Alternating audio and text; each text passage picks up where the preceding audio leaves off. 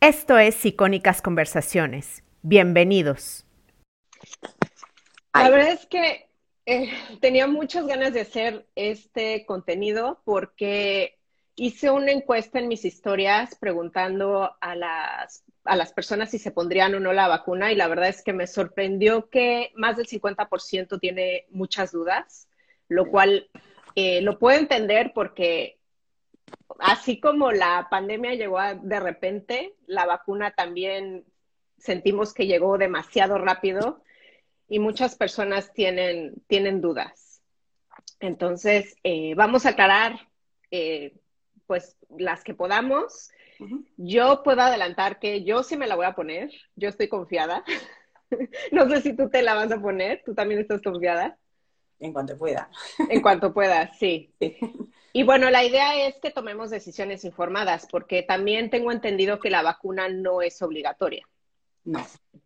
O sea, se la va a poder poner quien quiera. Y este, y bueno, la idea es eso, tomar decisiones informadas. Eh, quise hablar con, Blanca porque Blanca es doctora en biología molecular, es divulgadora eh, de ciencia en Dice la Ciencia y de hecho es la segunda vez que hablamos porque ya habíamos hecho otro live em, alrededor de, no, no me acuerdo si era marzo, abril, pero era cuando la pandemia estaba iniciando. De hecho, creo que era cuando todavía no llegaba a México la pandemia. bueno, ya estaba llegando, pero había mucha gente que no lo creía, ¿no? estábamos todos como muy incrédulos. Este, y bueno, em, antes de iniciar a hablar em, sobre la vacuna, me gustaría que me dijeras, ¿se sabe algo nuevo del virus o no sabemos nada nuevo? Bueno, desde que hablamos, eh, fue allá por, por abril o marzo más o menos, y como decía, yo creo que quizás lo más importante que hemos aprendido es que el virus es más complicado de lo que pensábamos. O sea, ah, yo creo que al principio teníamos esta idea, ¿no? Que se dijo mucho de que el virus era un poco como una gripe y, eso no es cierto. el virus no. Es como una gripe. O sea, eh, al principio creíamos que era un virus respiratorio y ahora sabemos que el virus causa mm, problemas en, un montón de órganos, ¿no? Sabemos que causa problemas neurológicos del riñón, en los vasos sanguíneos. O sea, es... Em, yo creo que el virus es eso, es más, complicado de lo que pensábamos al principio. Luego sabemos también que hay mucha gente que está teniendo eh, efectos durante mucho tiempo, ¿no? Lo que llaman long COVID en, inglés, no sé cómo. Sí, que se vuelve como crónico, ¿no? Sí, efectivamente. Entonces yo creo que, digamos que, eh, que eso es, es la peor parte de lo que hemos aprendido. Luego, obviamente, también hemos aprendido mucho de cómo funciona. Los médicos conocen mejor la enfermedad ahora mismo, aunque por esto mismo es precisamente complicada, ¿no? Es una enfermedad que eso, que no es solo respiratoria. Eh, claro. Pero entienden mejor la sintomatología, eh, entienden mejor cómo tratarla, aunque en tratamiento no ha habido grandes descubrimientos ah, desde que... No, pero, pero bueno, sabemos también una de las cosas más importantes que hemos aprendido es, que una vacuna eh, segura y eficaz es posible. Claro, por supuesto que cuando hablábamos al principio y decíamos, ¿y este año vamos a tener vacuna? Y decíamos, que yo creo que sí, que este año va a haber vacuna. Lo decíamos con un poco de fe, ¿vale? Ya. Pero, eh, pero realmente no lo sabíamos, ¿vale? Y, eso ya lo sabemos. Ok. Mm. Y por ejemplo, hay países que, lo han hecho mejor, como Nueva Zelanda, Taiwán, eh, Japón. ¿Qué tienen en común estos países que han domado mejor a la pandemia? Ah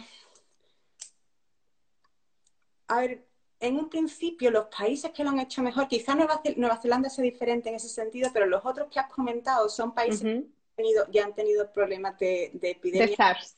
Sí, ah, entonces estaban mejor preparados. Desde el principio, o sea, imagínate si esto no vuelve a pasar dentro de unos años, probablemente no vamos, a, vamos a, reaccionar mucho más rápido no solo a nivel gubernamental, sino a nivel de población. O sea, la gente inmediatamente sabe que se tiene que poner la mascarilla. La gente inmediatamente mm. empieza, es decir, en, Europa o en, otros países donde esto no ha pasado con anterioridad, la gente tardó un tiempo en, aprender cómo tiene que comportarse, ¿no? Eh, y allí es una cosa que se empezó inmediatamente. Y luego son países que eso, que por haber sufrido eh, epidemias eh, o bueno, virus emergentes recientemente, ya tenían una infraestructura de salud pública preparada. Mm para, lidiar con, el virus que, otros no tenían. Y luego, bueno, Nueva Zelanda, por ejemplo, no es, no es, es diferente en ese sentido, pero fueron, es una isla, ¿vale?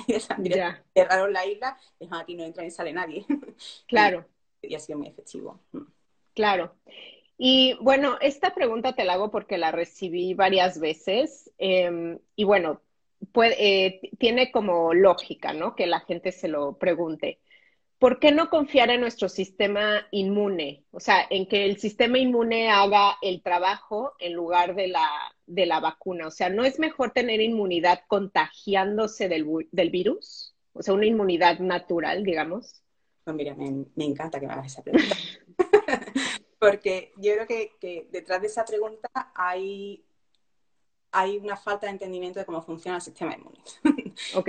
y, de cómo funciona. O sea, eh, yo creo que esto viene detrás, como decía, ¿no? Esto de que, de que lo natural es mejor y, eh, y de que ahora mismo nos hemos, nos hemos obsesionado con que eh, tener un estilo, de, un estilo de vida saludable mm, va a conseguirlo todo, ¿no?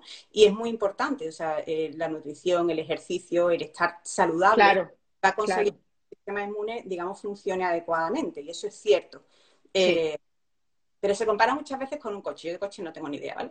Pero sería parecida a, o sea, tú necesitas eh, pues que el coche tenga pues, todo lo que necesite, ¿no? Necesitas que tenga gasolina, necesitas que tenga aceite, necesitas... Pero una vez que el coche funciona bien, o sea, tú le puedes poner más aceite y no funciona mejor. Es decir, si tú no tienes deficiencia, si tú no tienes... Eh, tu sistema inmune va a funcionar bien. Pero lo que no puede hacer nunca la nutrición, nunca el ejercicio o que uno esté sano, es lo que, es lo que hace una vacuna. Ok. Entonces, ahí está la falta de entendimiento de cómo funciona el sistema inmune y de cómo funcionan las vacunas, ¿vale? Ok.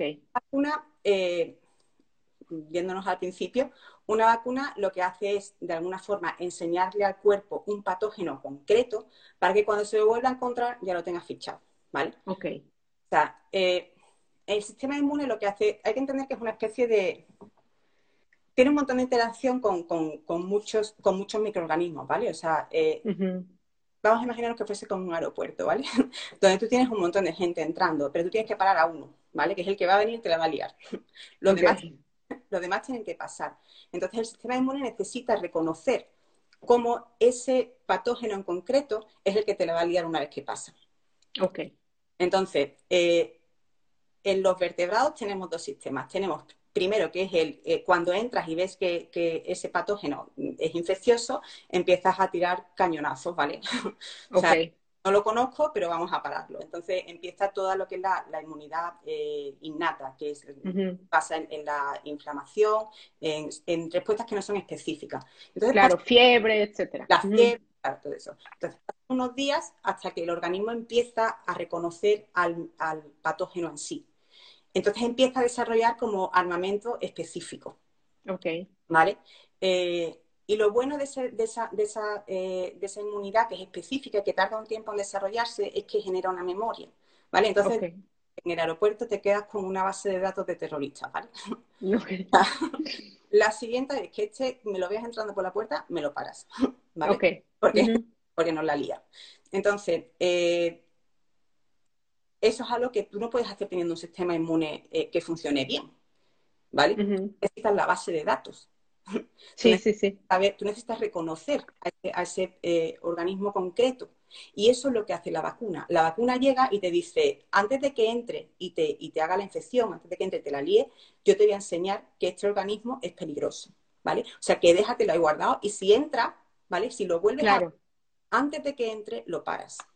Eso lo hace una vacuna y es imposible hacerlo de forma natural. Es decir, hay una forma claro. y es pasar por la infección, pasar por la enfermedad. Sí. Y luego está, está, como decíamos, esto viene probablemente de, la idea de que la inmunidad natural es mejor que, la mm. inmunidad. Y puede haber algo de cierto en eso, que muchas veces la, impronta en, el sistema inmune es más grande detrás de una, enfermedad, pero claro, es que has pasado por la enfermedad. ¿vale? La vacuna uh intenta es que te quedes con, el sistema, con, la, con la respuesta inmune pero que no pases por la enfermedad. ¿Vale? Claro. incluso, incluso hay veces como, por ejemplo, el sarampión. El sarampión te deja un tocado. Es decir, se sabe que tú pasas por el sarampión y te tiras varios años que eres más, eh, más susceptible de sufrir infecciones porque el sistema inmune se ha quedado. ah, ok. Sin embargo, la vacuna no te hace eso. Es decir, natural, desde luego, no siempre significa mejor. Claro. Y bueno, esto sí me gustaría saberlo. ¿La vacuna es realmente la solución como definitiva para regresar a, la, a lo que teníamos antes o, o no? Eh, pasa, pasa inevitablemente por, vacunar. O sea, eh, desde que esto empezó, hemos sabido que solo había dos formas de, salir de, la que tenemos liada, ¿no? Eh, y es que aproximadamente un 60, un 70% de la población necesita ser inmune para que el virus deje de, hacer lo que está haciendo. O sea, cuando, cuando hay un virus emergente, lo que ocurre, y es por lo que los virus emergentes son siempre peligrosos, es que toda la población es, eh, es susceptible, ¿vale? Claro. Entonces, el virus va pasando de persona en persona y necesita una persona susceptible y pasar a otra persona susceptible. Tú necesitas ir poniendo barreras a esa transmisión con personas que son ya inmunes. Y esas personas, esas personas inmunes eh, lo puedes hacer de dos formas. de forma natural o con vacuna, ¿no? Efectivamente. Entonces, la vacuna mm. es la única forma de, salir la de, en la que estamos liadas. Por eso tanto empeño en la vacuna. Claro, si fuera de forma natural nos tardaríamos años, ¿no? Bueno, no solo que, bueno, podríamos, podríamos no haber hecho nada, ¿vale? Es una opción. Claro. Nada y vamos a, dejar, vamos a dejar que todo el mundo coja el virus. Pero ahora mismo este virus está matando a cuánta gente. Quiero decir, mata a una de cada 200 personas que infecta. Eh, los números, o sea, eh, tenemos... También depende del país, ¿no? Depende muchísimo del país. De hecho, cuando, cuando me preguntabas qué es, lo que, qué es lo que sabíamos, una de las cosas que no sabemos, desde luego, es la, es la tasa de mortalidad. Varía muchísimo de un sitio a otro. Claro. Eh, Alemania, por ejemplo, es mucho menor la tasa de mortalidad que, no sé, otro país en España, por ejemplo. Claro, porque va a depender de, infinitas cosas, va a depender de, la respuesta del país, como estábamos diciendo, va a depender eh, de la demografía eh, del país. Claro. Aunque Alemania es uno de los países más longevos del mundo, o sea que debe estar Sí. Eh, o sea que depende de muchas cosas. No sabemos realmente cuál es la tasa de mortalidad. Pero bueno, es de hecho bastante más alta que una gripe. Eso sí que lo sabemos. Entonces, bueno, si no hacemos nada, tenemos que asumir lo que viene con eso. O sea, y no solo la gente que se muere, ¿no? Todo el sufrimiento que viene acompañado. Claro. Claro. claro. Yo creo que es una opción, por lo menos una opción ética. Sí. Y mm, a ver, a grandes rasgos, porque hay como tres vacunas principales, ¿no? La de Pfizer, la de Moderna y la de Oxford, ¿no? ¿Cuál sería la diferencia, a grandes rasgos, obviamente, porque pues, no, no somos biólogas como tú, este, entre estas tres vacunas? La de Pfizer y la de Moderna son vacunas muy parecidas, ¿vale? O sea, vacuna, a ver, estaba yendo al principio. Eh, eh, hay más o menos como cuatro tipos de vacunas, ¿vale? Tradicionalmente, mm, las vacunas más antiguas que tenemos son vacunas que lo que haces es tú coges el virus y lo, matas o lo atenúas, ¿vale? Y tú ese, virus se lo das a la persona, entonces lo que decíamos, tú le das el virus a esa persona que no es capaz de crear infección, pero, pero el, sistema inmune se queda con, los datos, ¿vale? Con la información. Con la información para cuando, cuando el, virus vuelve a aparecer. Eh, ninguna de las vacunas que han llegado ahora mismo al, final son de ese tipo. Luego tenemos eh, otras que son proteínas, pero no las vamos a hablar porque no hay ninguna ahí. Luego tenemos las vacunas que son eh, que están basadas en ácidos nucleicos, que son ARN o ADN, y las de Pfizer y Moderna, que son las dos, de hecho creo que son las dos únicas que he aprobado ahora mismo, eh, ya están aprobándolas en muchos sitios, las de Pfizer ya las están eh, administrando aquí en Reino Unido y creo que van a empezar antes de terminar el año en, salí ayer la noticia, ¿no? En, Europa. Eh, Espero. Sí. Esas son, son vacunas de ARN. Entonces, el ARN es una molécula, una molécula fundamental para la vida, es muy conocida para, lo, para, para la ciencia en general. ahora se ha vuelto muy famosa. y lo que hacemos, a ver, eh, cómo funciona el ARN, digamos, en, la biología, es, nosotros tenemos ADN como información genética, donde están escritas todas las instrucciones para, hacer vida. el ARN lo que hace es copiar el ADN, ¿vale? Y, esa, y, cuando son instrucciones, ¿vale? Que luego se van a salir del núcleo, el ADN está en el núcleo de la célula y se van a ir a unas pequeñas fábricas que hay en el citoplasma, fuera del núcleo de la célula, que se llaman ribosomas. Entonces, esos ribosomas lo que hacen es coger esa información que trae el ARN y directamente hacer una proteína. No sé ¿Me sigues? Si no me sigues. ¿Vale? Sí, trato. sí. El ribosoma va leyendo el ARN, ¿vale? Y va diciendo, uy, aquí dice tal y pongo tal aminoácido. Y al final construye una proteína. Entonces, lo que hace con esta vacuna es darle al, ribosoma, darle directamente a la célula las instrucciones para hacer una de las proteínas del coronavirus. Ok. ¿Vale? la proteína que todos conocemos, esa que sale de, la espiga, ¿no? Entonces, damos parte de esa instrucción y entonces ahora la célula, cuando recibe las instrucciones, eh, directamente se, pone a, traducirla y la misma célula genera eh, la proteína, ¿vale? Entonces el cuerpo reconoce, perdona, esto no sabemos lo que es, ¿vale? Y empieza a generar los anticuerpos, empieza a, empieza a generar la inmunidad específica con respecto a esa proteína, ¿vale? Este tipo de tecnología lleva mucho tiempo desarrollándose, ¿vale? Suena, suena muy, es muy nueva porque no se habían probado de este tipo, pero, pero quiero decir, el, sistema se conoce muy bien eh, y en un principio es algo en lo que se lleva trabajando mucho tiempo porque, porque en teoría es muy buena idea, ¿vale? Eh, en teoría debería ser muy seguro, ¿vale? Porque ahí no hay, no hay virus ninguno, solo está dando un trocito de una proteína, eh, la está haciendo la misma célula, por lo cual es una especie de, proceso natural que hace el virus cuando te infecta. y bueno, esa tecnología en el sentido de ya sabemos cómo hacer que, que la tecnología funcione me sigue, estás congelado un poco. Eh, tú también estás un poco congelada, pero te escucho. Vale, vale. Ya. Sí. Eh, se me ha ido. Eh, o sea, en un principio la idea es que estas vacunas deberían ser bastante seguras, ¿vale? Ok. Eh, se habían conseguido con anterioridad fundamentalmente porque la, el ARN es una molécula muy inestable, ¿vale? Cualquier laboratorio con ARN, eh, es una molécula que es muy difícil eh, de trabajar porque, porque se, desintegra muy fácilmente. Y esto es porque el ARN es un mensajero, ¿vale? Decíamos que su función en la célula, su función en la, en la vida del ARN mensajero es coger esa información del ADN y llevarlo al ribosoma. Entonces, eh, naturalmente es una, molécula que es inestable y que se desintegra fácilmente. y, si, si, eso no pasase, digamos, la célula se iría llenando de, de y la, vida no funcionaría. Claro. No estoy. Oye, y esto que mencionas de la, eh, del ARN, porque yo también me llegaron mensajes de, de, que esta vacuna puede alterar el ADN. ¿Qué tan cierto es eso? Eso es, es falso, sin más. Eh, ¿Y por qué hay esta creencia? Yo creo que la creencia viene porque hay virus de ARN que se integran en el ADN. Eh, mm. Es decir, hay virus que tienen un genoma de ARN que tú puedes meter en la célula y terminan integrados en el ADN.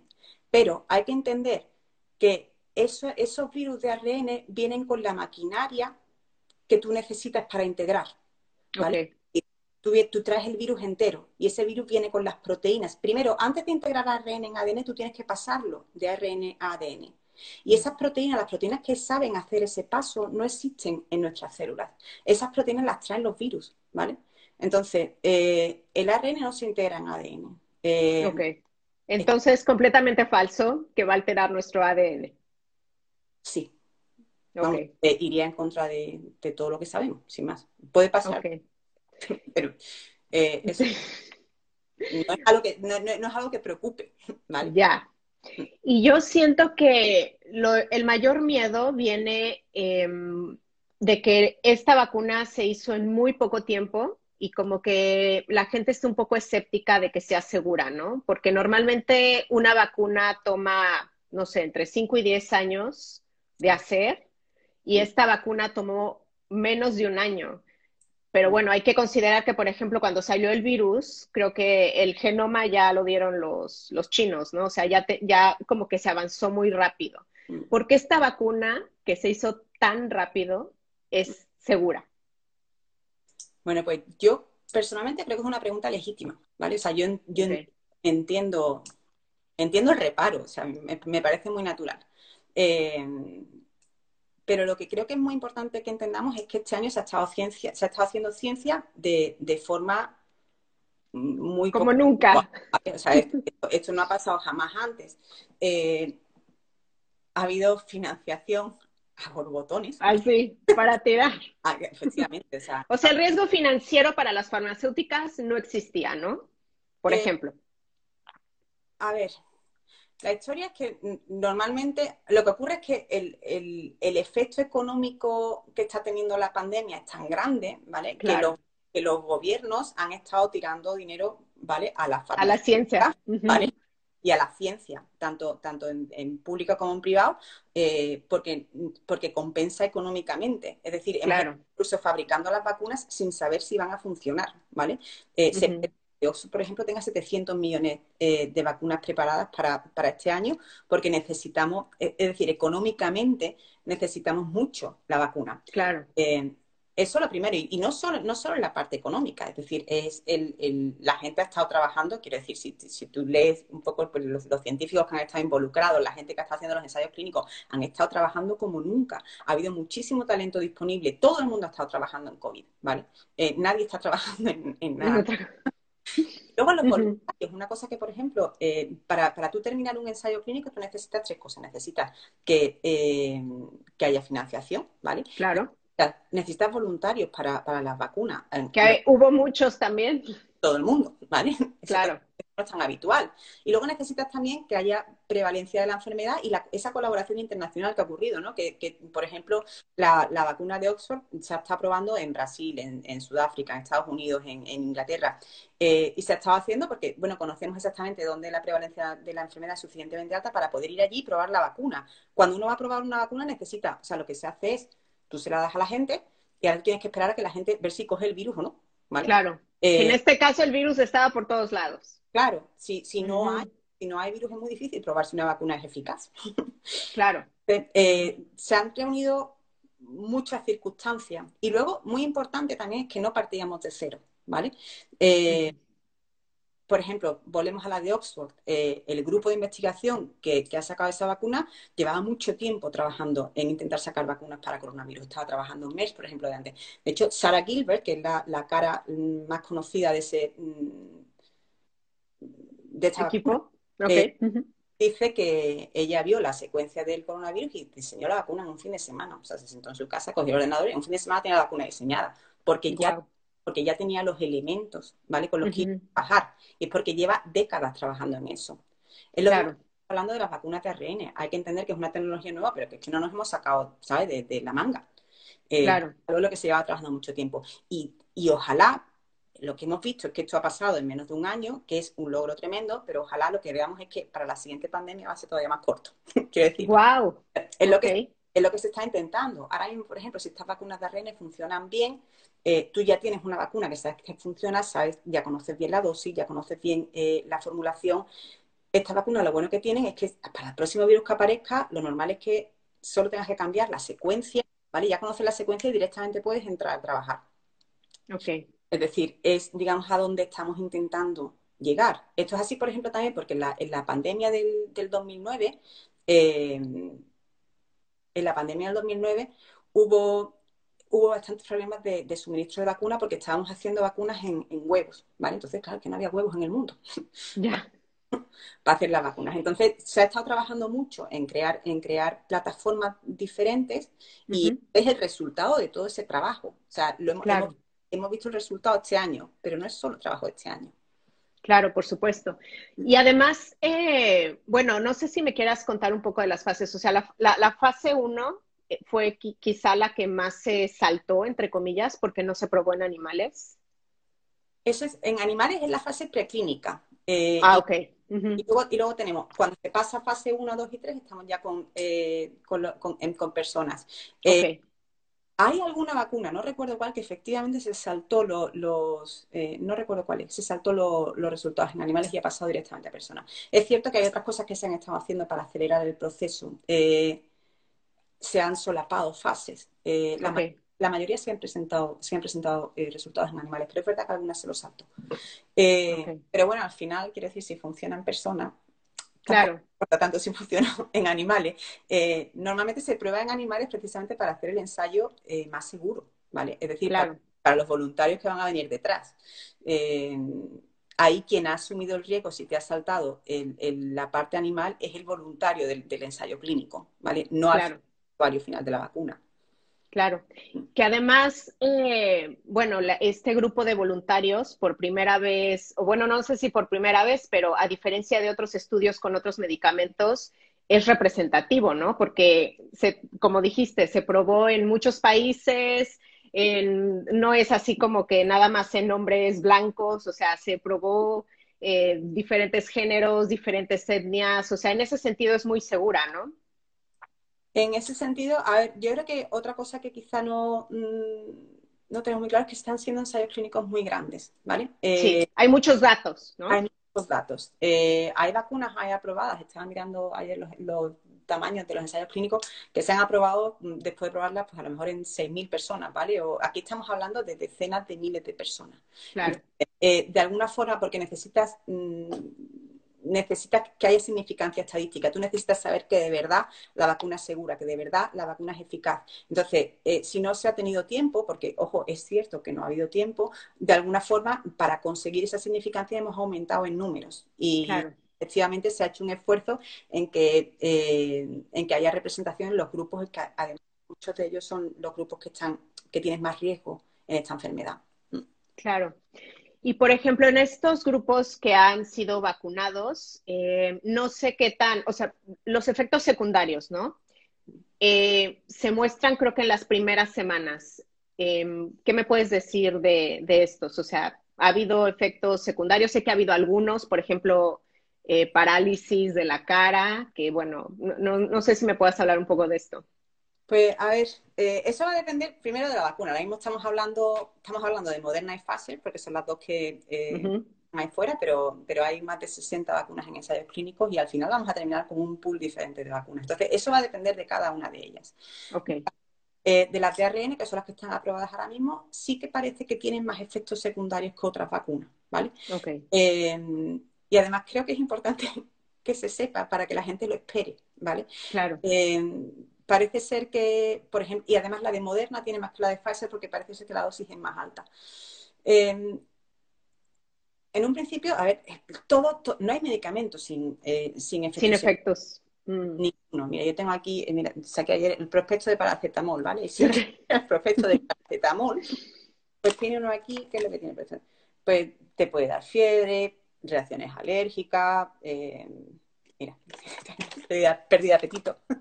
Eh, claro. Es decir, no hay ningún medicamento que no tenga efectos secundarios. Eh, si uno no quiere efectos secundarios, te vas a la, homeopatía, ¿vale? Que no tiene efectos secundarios, pero tampoco tiene ningún efecto primario. Es decir, los medicamentos son eh,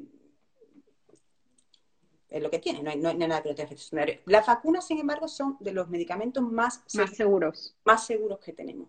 ¿vale? Y esto es así porque cuando uno aprueba un medicamento, cuando las agencias lo aprueban, tienen siempre que estar mirando cuál es el riesgo y cuál es el beneficio.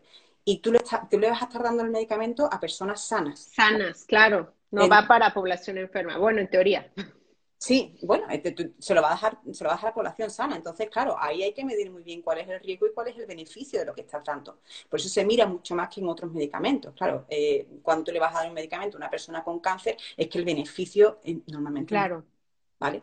Sin embargo, si se lo das a una persona sana, y de ahí que haya movimientos antivacunas, ¿vale? Claro. Eh, no hay, no hay movimientos antipenicilina, ¿vale? Eh, que, también tiene efectos secundarios y también da reacciones alérgicas.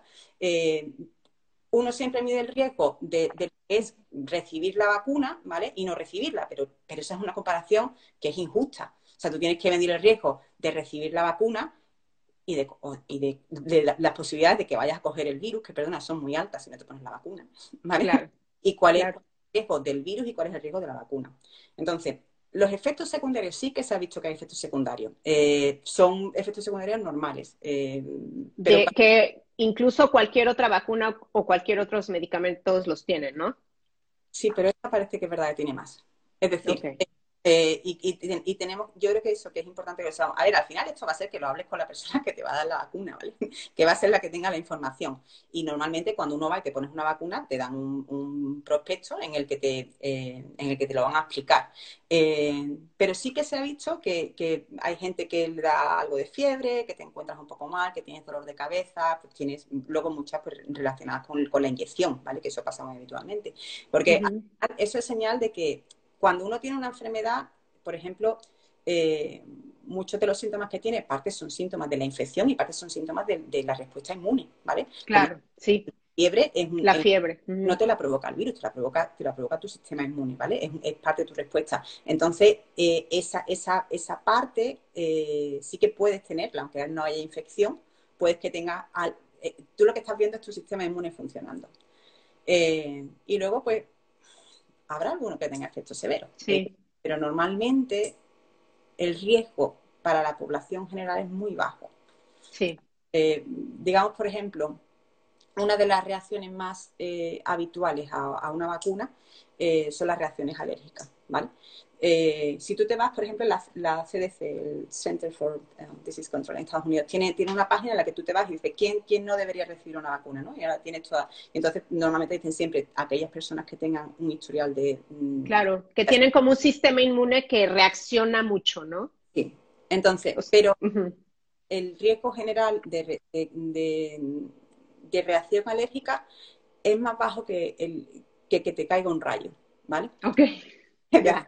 Sí. o sea, claro, es, es como subirte al coche y ponerte el cinturón de seguridad, o sea. Muchísimo más peligroso. Claro, es, es más peligroso, exactamente.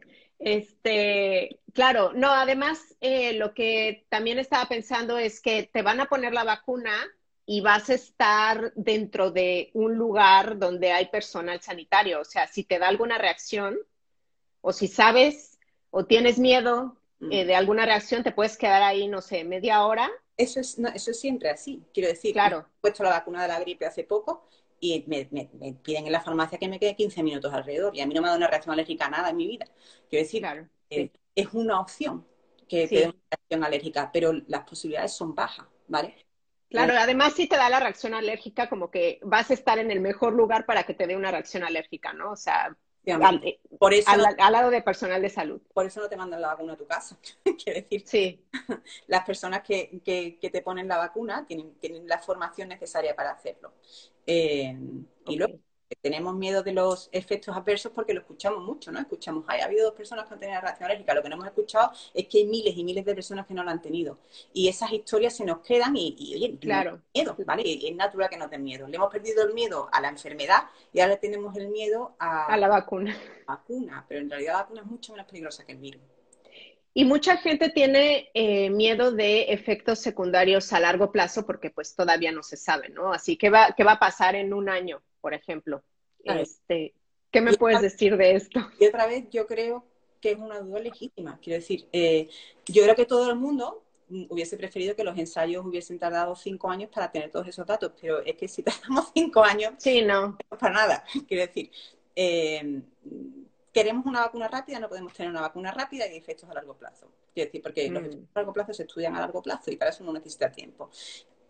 Ahora, eh, lo cierto es que las vacunas normalmente no tienen efectos a largo plazo. Es decir, si, la eh, reguladora están pidiendo dos meses eh, de datos de, seguridad, es para saber, es porque lo normal es que en dos meses ya aparezcan los, los efectos secundarios. Los efectos, Sería raro que apareciesen. ¿Es imposible? No es imposible, ¿vale? Ok. Pero sería raro. Eh, eso por una parte. Decía, y por la otra parte se me ha olvidado. ¿De ah. efectos secundarios? Efectos secundarios, ¿qué quiero decir? Efectos secundarios, a largo plazo. A largo plazo no ocurren efectos secundarios. Voy a decir algo más, me olvidado, perdona. Bueno, pero que sepamos que las vacunas son de los medicamentos más vigilados eh, que a pesar de que la investigación ha sido muy rápida, los requisitos se han cumplido, o sea, no es que se han saltado fases. Eh, ¿Qué porcentaje de la población tendría que estar vacunada como para que se viera el efecto positivo? Eso va a depender eh, de cómo de contagioso es el virus. O sea, como decíamos antes, explicábamos al principio, ¿no? El virus va saltando de persona susceptible a personas susceptibles. Entonces, eh, este virus es bastante contagioso. Se cree que más o menos en condiciones naturales, si no, no hace nada, una persona infecta a tres. ¿vale? Eh, entonces, en función de eso, para que empezásemos a ver un, efecto en la, en, la, comunidad de que de una persona no va, no va a encontrarse con otra persona susceptible, necesitaríamos que más o menos dos tercios de la población fuese inmune. Entonces, eso es como una vacuna con un 100% de eficacia. Claro, que estas que estén saliendo tienen cuánto porcentaje? Son súper eficaces. Quiero decir, eh, o sea, decíamos, perdona, que es que no, sé si lo he explicado bien claro. Dos tercios necesitaríamos que fuese inmune, ¿vale? Es decir, lo, que, lo que quiero decir con eso es que si vacunamos a dos tercios de la población con una vacuna 100% eficaz, entonces podríamos parar. Ver, ok. las vacunas que están saliendo, eh, bueno, las de Pfizer y Moderna tienen las dos por encima del 90, una en 94 y otra en 95. Eso significa que básicamente todo el mundo que recibe la vacuna. Eh, y eso son vacunas muy eficaces. La gripe que nos ponemos todos los años tiene una eficacia como del 50%. Guau, no sabía que tampoco. si no las pones. ok. Ok. Alguien dice por ahí, aquí se dice en 60 o 70. Eh, esa, es la de Oxford. La de Oxford, 60 mm. y pico, sí. Ok. Eh, luego también recibí comentarios de que esto beneficia sobre todo a las farmacéuticas y es el gran negocio para ellas y por eso lo están haciendo. Este, ¿Qué me puedes decir de que esto, esta idea de que las farmacéuticas son el demonio? Yo, una vez más, creo que el debate es legítimo. Quiero decir, eh, yo, entiendo que es algo incómodo el hecho de que tengamos la salud pública en manos privadas. ¿Vale? Sí. Eh, porque, porque eso genera, genera conflictos. O sea, tenemos la salud, eso es algo muy importante, y el, decir que, eh, que la farmacéutica, pues eso, que, que haya intereses económicos en, la salud es algo que, con lo que nos sentimos muy incómodos. Eh, por ejemplo, pasa ahora mismo que tenemos un problema muy importante con los antibióticos porque los antibióticos no son rentables económicamente. Entonces, ¿quién hace antibióticos? ¿vale? Es decir, hay, hay problemas asociados al hecho de que haya intereses económicos en un, en un problema de salud. Pero aunque eso sea cierto, y aunque sea cierto que las farmacéuticas funcionen como empresas privadas, es decir, las farmacéuticas no, digamos, es que hacen vacunas para, ganar dinero. Bueno, hacen vacunas para ganar dinero y las vacunas salvan a la gente, ¿sabes? Sí. Eh, Millones de gentes todos los años. Claro, cualquier medicamento que te toman lo ha hecho una farmacéutica. Es decir, eh, hay que se el demonio, que no ha convencido. es verdad, o sea, quiere decir, es verdad, es verdad que tienen intereses privados, ¿vale? Pero eh, todo el éxito que, le atribuimos a, a, las vacunas, no podemos quitarle esa parte del éxito a las farmacéuticas. Son las que saben hacerlo, son las que saben hacer los ensayos clínicos, son las que tienen los recursos para hacerlo y hay, hay a quien no, a quien le resulta incómodo que no le gusta. Y es posible que a lo mejor existiese un sistema mejor en un mundo alternativo. Claro, en un mundo ideal el, sistema público tendría que estar invirtiendo, ¿no? No es el mundo en el que vivimos, es decir, ahora mismo se está mm. Si no nos gusta, pues a lo mejor eso hay que cambiarlo, pero, pero eh, me, parece, me parece que ahora mismo el debate ese es poco oportuno, ¿vale? Mm. Es decir, eh, será cierto o no, pero esto no tiene nada que ver con que la vacuna vaya a funcionar y la necesitemos y no la tengamos que poner, ¿vale?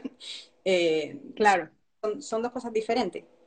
Sí, y están preguntando que cuál es la que tiene el 50% de eficacia, que si la de la gripa que habías dicho. La gripe tiene aproximadamente un 50%, sí, no es una vacuna que funcione muy bien. Y no la ponemos. Eh, y no la ponemos. Yo me la pongo todos los años. Ya. Y bueno, ¿qué me puedes decir de las agencias reguladoras? Que en Europa es EMA y en Estados Unidos sería la FDA. O sea, ¿cuál es su papel en todo esto? Las agencias reguladoras son los expertos de lo que estamos hablando, ¿vale? Todos estamos aquí. Ellos son los que saben de esto. Quiero decir, las agencias reguladoras, la, industria farmacéutica, lo que la gente probablemente no sabe es que está muy, muy regulada. Eh, sí, no pueden hacer lo que quieren y sacar al mercado cosas peligrosas para la población. No. A ver, todo el mundo mete la pata alguna vez, son humanos, ¿vale? Eh, claro. Pero cada medicamento, decíamos, cada, cada antibiótico que te tomas, lo aprueban las agencias reguladoras, cada tratamiento contra el cáncer, lo, aprueban las agencias reguladoras y las vacunas pasan también por sus manos. Eh, son los que Y son muy estrictos. Son muy estrictos. O sea, ha habido, por ejemplo, mucho debate, una vez más, un debate que, yo creo que, que, que debería tener lugar, en que en que no se han publicado los datos, los datos no son públicos, bueno, los datos se han publicado una vez que la vacuna se ha aprobado. El, proceso de publicación es mucho menos estricto que el proceso de aprobación de un medicamento, es decir, las, agencias requieren mucha información de las farmacéuticas para aprobar un medicamento, ¿vale? Eso no, eso no se hace así. Eh, claro necesitan esos cuarenta y tantos mil eh, voluntarios, las agencias reguladoras se van a leer el, no, no, no, el artículo que se ha publicado, se van a leer la información que vienen de esos cuarenta y tantos mil eh, voluntarios y son los que van a decir si la vacuna es eficaz y si la vacuna es segura. Y lo que hay que tener muy claro, cuando me preguntabas al principio, la primera, la primera pregunta, ¿te vas a poner la vacuna? Me voy a poner la vacuna si está aprobada. Quiero decir, Una vacuna aprobada es una vacuna que ha pasado por, eh, por un proceso que es un proceso riguroso, que me dice que para mí el riesgo es mucho menor que el beneficio que voy a recibir al recibir la vacuna. Claro. Las agencias reguladoras son independientes, ¿vale? No, son las que, las que le, están encima de las farmacéuticas para que el proceso se haga adecuadamente. Claro. Y se han tomado su tiempo, o sea, no es que todo ha sido rapidísimo, ya me urge sacarla, o sea, realmente han seguido todos los pasos y todas las fases, ¿no? Sí, de hecho leía una, entrevista a la, no sé si la presidenta de la, de la, agencia reguladora en Europa hace unos días diciendo que ellos no han recibido ningún tipo de presión política, que obviamente sienten la presión como personas por la situación. Claro. ¿Vale? Que, que son personas.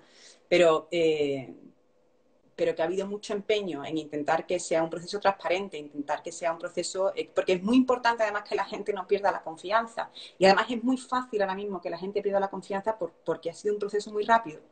Eh, y es importante que entienda que eso no, es, así.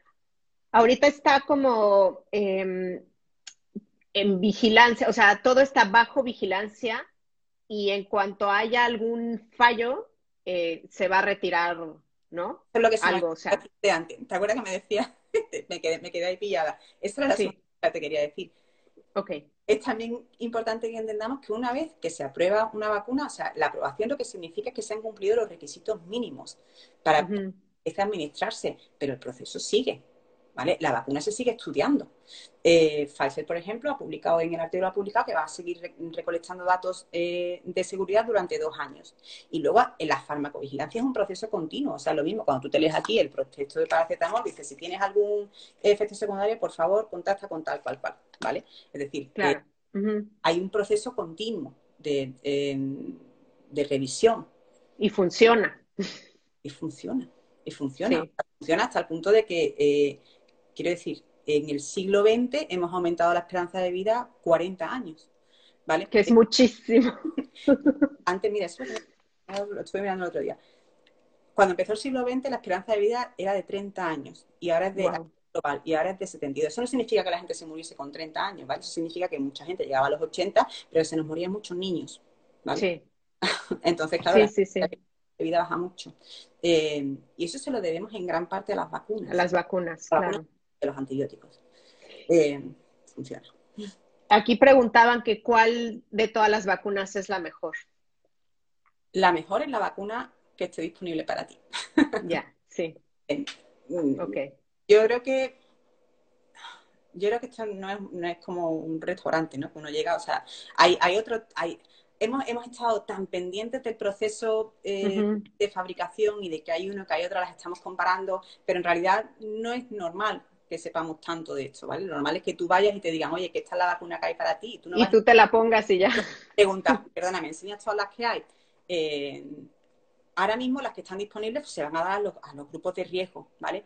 Eh, Cuando vayamos avanzando, sí que es verdad que es posible que se empiece a saber que una determinada vacuna es mejor para un determinado grupo que otra. Y entonces se empezará a organizar desde la gente que lo tiene que organizar. Eh, luego, luego estamos hablando mucho de seguridad y eficacia, pero es muy importante también que hablemos de, medios de distribución, de, perdón, de precio. La vacuna de Oxford es una vacuna en la que se, le ha puesto mucho empeño desde el principio en que sea una vacuna que esté disponible al mayor número de países posible. Ah, ya, o sea eh, que también la vacuna que adquiera el país, bueno, los diferentes países va a depender del precio, o sea, va a depender de muchas cosas. Claro. Ok. Y por ejemplo... Eh, cuál es la mejor vacuna, eh, normalmente no te van a dar a elegir. Ya, sí, eso es verdad. Este, es, esto también me, me llegó por redes sociales, o sea, ¿por qué me tengo que meter o inyectar algo tóxico, entre comillas? Este, pero bueno, yo diría que, o sea, el virus también es tóxico, ¿no? O sea, es así como tienes que que balancear o tienes que medir riesgo, o sea, ¿cuál es, por qué tendría que meterme yo algo tóxico si, por ejemplo, mm, yo estoy sana, ¿no? Por ejemplo. Pues porque... Y porque tengo un sistema inmune muy bueno, por ejemplo. Porque tienes dos opciones. Tienes la opción meterte la vacuna, tú puedes llamarla tóxica si quieres porque te genera una inflamación, ¿vale? Eh, o tienes la opción de correr el riesgo de, coger el virus, ¿vale? Y cuando uno compara esos dos riesgos, ¿cuál es el riesgo que yo tengo de coger el virus? Y perdona, la gente que coge el virus no va chupando superficies por la calle, quiero decir, eh, que también hay gente que piensa eso. No es que yo estoy muy sana, ¿sabes? No, es que eh, uno, cualquiera puede coger el virus podemos obviamente hacer mucho para intentar evitarlo, pero el riesgo sigue ahí. Y luego, ¿cuál es el riesgo que ese virus va a tener para ti? Y es un poco... No sabes. Es un poco una lotería, ¿vale? Claro. mismo. Eh, También es para proteger a tu familia, para proteger a la comunidad, para que el mundo vuelva a funcionar más o menos mejor. Hay una de solidaridad a la hora de ponerte la vacuna, no es solo para protegerte tú, o sea, te pones la vacuna para protegerte a, ti y a los demás, y además hay gente que no se va a poder poner la vacuna. Entonces, si tú puedes ponerte la vacuna, deberías ponértela, ¿vale? Es, un acto de, solidaridad, yo qué sé, la gente que está pasando por quimioterapia, ¿vale? Puede coger el virus y, puede ser muy peligroso para ellos. Pues, oye, quiero decir, vamos a echar un poquito de, no sé, honorabilidad, ¿vale? Si me, este, ya para ir cerrando, me gustaría que me contaras un poco de teorías conspiratorias, ¿no? Porque sabemos que hay, hay bastantes. Eh, yo he escuchado, no sé, por ejemplo, algunas en Estados Unidos, incluso hasta en México, de, em, no sé, como que hay grupos de gentes que, que creen que algo se nos quiere inyectar, que alguien, no, no me queda claro quién, este em, pues como que va a sacar beneficio de todo esto. O sea, ¿qué dirías de, estas teorías conspiratorias que también en Inglaterra seguramente hay? A en todo sitio. Eh, la, a ver, el problema es, eh, a la hora, en, temas de vacuna, eh, tenemos un pequeño núcleo duro, ¿vale? De gente que, que va a ser muy difícil que comenzamos, esa es la realidad. Y luego, y luego tenemos un cuerpo de mucha gente que tiene, que tiene dudas razonables, ¿vale? Sí. Eh, eh, en muchos casos generados por ese pequeño núcleo duro. Eh, entonces, esa gente la vamos a ser, vamos a ser capaces de convencerlos con información. Yo creo firmemente que la vacuna debería ser de, uno debería decidir si te pones una vacuna o no, porque yo estoy de acuerdo con la vacuna, pero a lo mejor con otra cosa no. A mí no me gusta que tome esas decisiones por mí. O sea, yo si hago divulgación científica es porque creo en la información, es porque creo que uno debería tener esa información y decidir libremente si te pones la vacuna o no. Y además creo que eh, si conocemos la información, la decisión no debería ser muy difícil, deberías ponerte la vacuna. Eh, pero luego tenemos ese, pequeño grupo de gente que no va a ver cómo comenzamos y esa es una realidad. Eh, es un fenómeno complejo y creciente. quiere decir, y, que va a estar ahí va a estar ahí. Hay, hay un problema importante con las pseudociencias en general y con, y con este tipo de, teorías, y es que cuando hay una cierta exposición de información científica, pero no se termina de entender por completo, uno le coge un cierto miedo, ¿no? Eh, y al final terminas creándote estas teorías que suenan, eh, que tienen cierta base, pero que en realidad no la tienen. Ok. Aquí preguntan rápidamente de los niños. Tengo entendido que en niños y embarazadas, como no se sabe, por ahora no se va a administrar. Entonces, niños, creo que a partir de qué edad, 12 años, ¿no? Más o menos. Dependiendo del, del, del ensayo clínico, hay algunos, yo creo que la de Moderna ha aprobado en 12, la de Pfizer en 16 y la de Oxford en 18, me parece. O sea, no se ha aprobado en niños porque otra de las por las que esto se ha hecho rápido es porque los ensayos clínicos están diseñados para la rapidez. Es decir, vamos a contestar las preguntas más sencillas en el menor tiempo posible. Eh, los niños no suponen, no, tienen riesgo con este virus, por lo cual no se ha aprobado. Eh, claro. Pero lo pueden pasar como incluso asintomáticos, ¿no? Sí, muchos de ellos, sí. Entonces, eh, probablemente se probará en algún momento, pero de momento no se ha probado. Y embarazadas es habitual que no se pruebe inmediatamente en embarazadas. Ok. ¿Y tú crees que se va a pedir la vacuna, por ejemplo, ahora para viajar? ¿Tener la vacuna? Yo eso no lo sé, pero yo creo que sí. Sí. Eh, Porque, por ejemplo, si quieres viajar, no sé, a algunos países en África te piden la, vacuna de la fiebre amarilla, ¿no? O sea, no, no, no es opcional, o sea, no quieren que les lleves la, fiebre amarilla. Mm.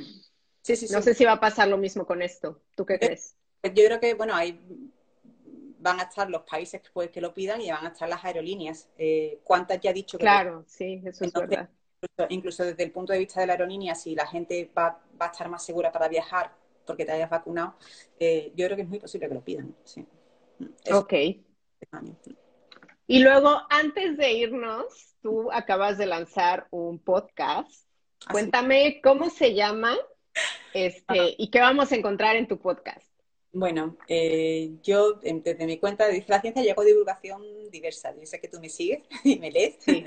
Y hablo un poco de todo, ¿no? Me gusta hablar mucho pues, de, la, Dice la ciencia, arroba dice la ciencia, la pueden ir a buscar.